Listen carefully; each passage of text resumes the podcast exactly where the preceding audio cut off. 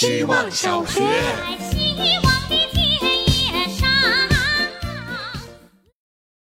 大家好，我是小神仙，无事小神仙。二零二二年六月六日，上海几乎恢复了以往的活力，表面上无事可述。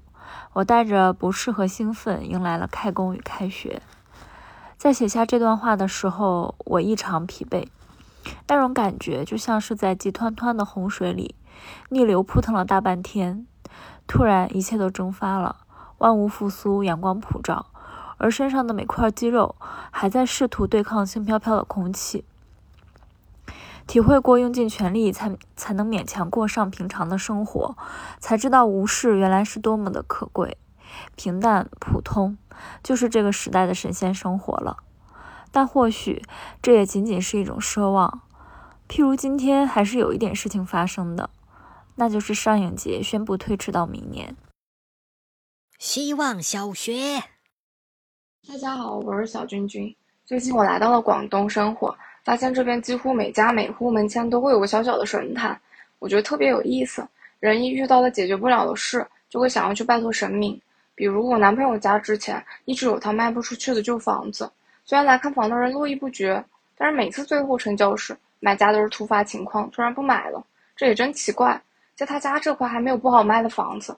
于是他妈想到去找神婆。结果神婆一算，说是这房子自己不想被卖掉。你说这多有意思，让我不禁开始思考：难道用钢筋混凝土堆建起的房子，它也有感情吗？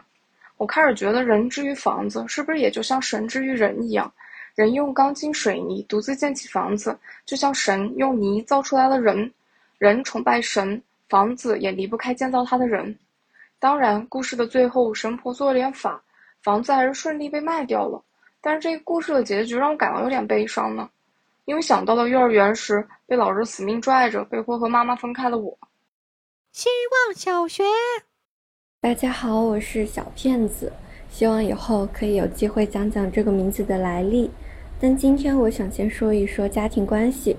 今天和妈妈拌嘴了，缘起是我正和手术改期的消息没有及时的告诉他们，爸妈觉得我心里没有他们。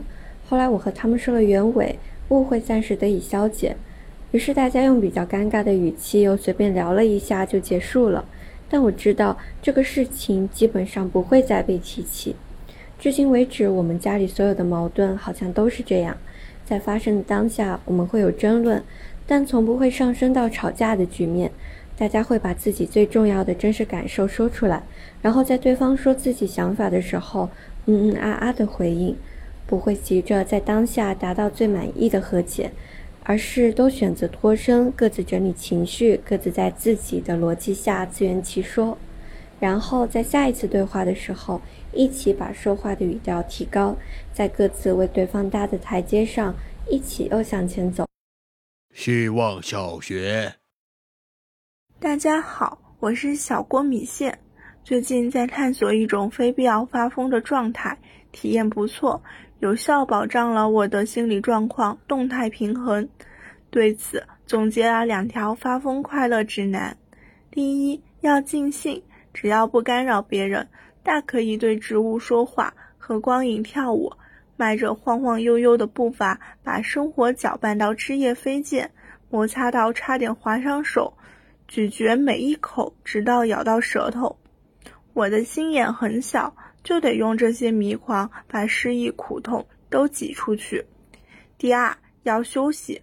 微醺的状态总是美的，但宿醉后也真的头疼。在发疯的间歇，也要晃晃脑袋，清醒清醒。坏事带来的情绪发泄掉，就得集中精力结束它了。毕竟迷狂不指向解脱，毕竟接吻也需要换气。希望小学。大家好，我是小大大卷，这是我原地踏步的第二个年头，一切的行动都有了明晰又模糊的代价。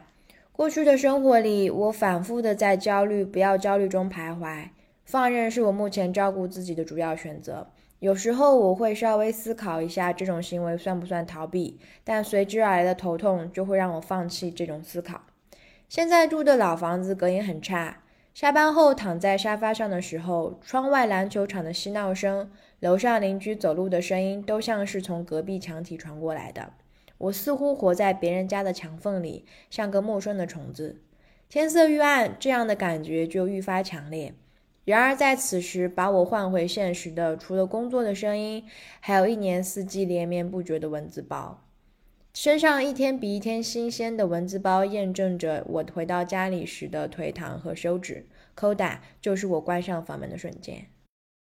希望小学，大家好，我是在露营的路上奔跑的小羊。这半年里，我比去年这个阶段多看了大概七次日落，在武汉周边各个不同的地方。大部分时候，锅里还煎着肉或者焖着饭。我坐在可以折叠的帆布椅子上，操持着晚饭。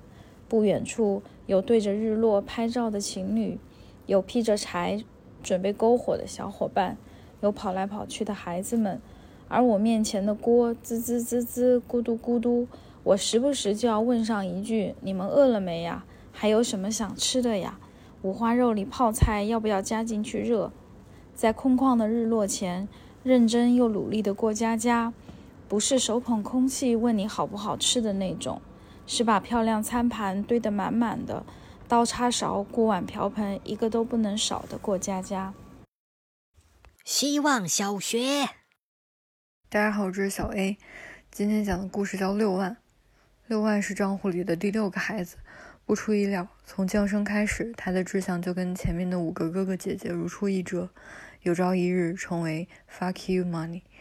据说这个头衔象征着自由，是他身为钱的最高价值。在两万换来的热气球上，费特西耶的落日旁，六万诞生了。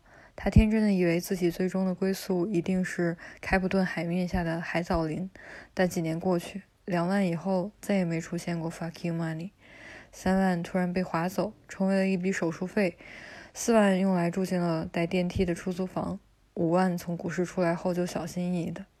六万对后面的弟弟妹妹很陌生，他们好像是死的，嘴里每天重复嘟囔着百分之零点零三的收益。六万在第五十七次跟户主对视时彻底放弃，他从那儿看不到一点 fuck you 的勇气。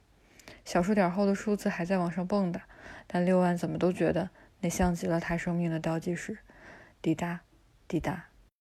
希望小学，每天一分钟，大家好，我是小便。Peacemaker 在电影里被叫成 P-maker，做创意的偶尔会看到一些抄袭的声音，例如最老款的 Mini 被做成电动的，国产 Broton 开始卖了，欧拉的芭蕾猫几乎跟甲壳虫一模一样。某个插画被抄，哪个 logo 又借鉴了某个大师的作品，看多了我就会想，如果要我来界定是抄袭还是借鉴还是致敬的话，该怎么区分？想想清楚这个，其实从特斯拉的专利共享出发就可以。人发明的东西在社会层面有个叫专利的法律在维护，专利过期了是可以模仿的，就像筷子或碗。从这往下想，可以理解为只要涉及发明者的利益的抄袭都算抄袭。这个利益多少才够，是发明者自己决定的，所以会有版权买卖。那些把插画卖给甲方之后被抄袭的，估计是觉得当时收的不够高吧。所以我的名字小便最多算是致敬，不算抄袭。希望小学。大家好，我是小保姆。就在刚刚，我正在上厕所，忽然感觉有个小蚊子在我脸上，我伸手去打，结果发现可能是只会飞的蟑螂，它一下子掉到了我的大腿内侧，我赶紧站起来，它又掉到了我的内裤边上，吓得我把裤子整个脱掉，立马甩到了洗衣机上。如果说恐惧是一些远古的智慧，是面对危险庞大的基因总结，那么蟑螂到底在人类历史过往中留下了什么，才会到现在仍然心惊胆颤？它也不会像野兽去吃人，也不会像战争那样去杀戮。它无非就是以一种小小的形式存在，旺盛的生命力活着，在生活中各种可能出现的角落繁衍扩张。大部分时间都躲在暗处，但随时有可能出其不意的与你相见。也许最头疼的就是，大多数时候你都无法掌控它、解决它、面对它，无非而已了，抵不上什么大灾大难。但这不就是生活中各种恐惧的缩影吗？一些人类对自身无法掌控的无助，在蟑螂身上立竿见影了。希望小学，大家好，我是小不点。前几天我的朋友跟我说，我跟他的另外一个朋友撞头像了。因为头像是我自己在美术馆里拍的，所以撞头像就意味着那位女生去过同一个美术馆，同样留意到这幅并不出名的画，觉得画里的女孩很可爱，用几乎同样的角度拍下来做头像，这是怎样妙不可言的缘分啊！我跟我朋友说：“你可以告诉他吗？”心里想的是：“好想认识她哦，应该会是个可爱的女生吧。”结果。那位女生得知撞头像的第一反应，居然是把头像换掉。是我自作多情、一厢情愿了，并没有世界上的另一个我，只有世界上独一无二的我和她。